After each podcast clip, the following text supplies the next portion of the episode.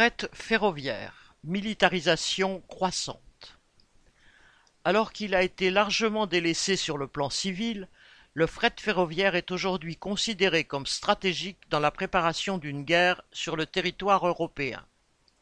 Ainsi, le 24 janvier, la Commission européenne a annoncé le versement d'une nouvelle aide de 807 millions d'euros pour financer 38 projets de mobilité militaire, entre guillemets, notamment la rénovation d'installations ferroviaires dans dix pays de l'Union européenne. En France, une grande partie des triages et des gares de fret ont été fermés depuis quarante ans et Fret SNCF est en cours de liquidation. Mais la SNCF vient de recevoir de la Commission européenne une subvention de 54,3 millions d'euros pour rénover quatre gares de triage usage civil et militaire.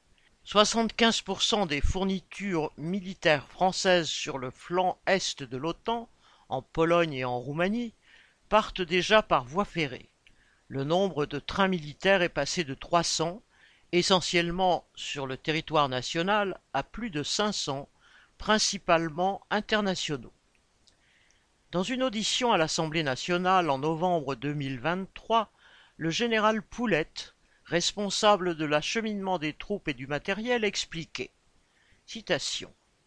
À très court terme, le soutien à l'Est passe par la voie ferrée, mais nous travaillons aussi, au sein des armées et au niveau interministériel, sur l'hypothèse d'un engagement majeur. La guerre en Europe n'est plus en effet le souvenir de vieillards, mais quelque chose de concret qui, nous le savons tous, pourrait advenir très vite. Or aujourd'hui, il nous serait très difficile, sans la voie ferrée, de mobiliser les armées françaises pour un conflit majeur. La voie ferrée, qui nous apporte la capacité de déplacer en masse du matériel et du personnel, est donc regardée avec attention par les logisticiens interarmés, par ceux de l'armée de terre et par les chefs des armées. Fin citation. D'ores et déjà, l'armée a obtenu de la SNCF la priorité dans ses acheminements. Le lieutenant-colonel Lamati, commissaire militaire au chemin de fer, regrettait par exemple qu'au déclenchement du conflit à Gaza, un train Vannes-Toulon, destiné au transport de deux régiments, n'ait pas pu être formé dans les temps.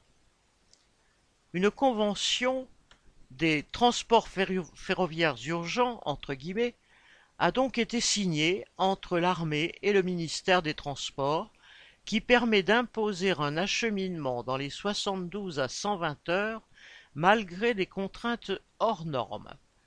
Un train de Charles Leclerc, par exemple, ne peut pas croiser un autre train en raison de sa largeur. L'armée a aussi imposé l'ajout d'une voiture voyageur au train de munitions pour un accompagnement militaire.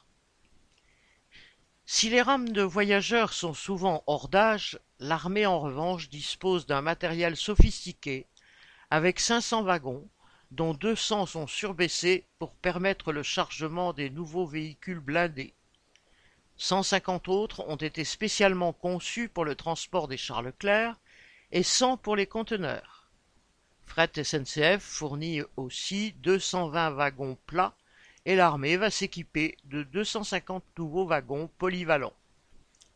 Dans le transport ferroviaire comme dans l'ensemble de la vie sociale, la bourgeoisie prépare méthodiquement la grande boucherie. Il faut l'arrêter. Christian Bernac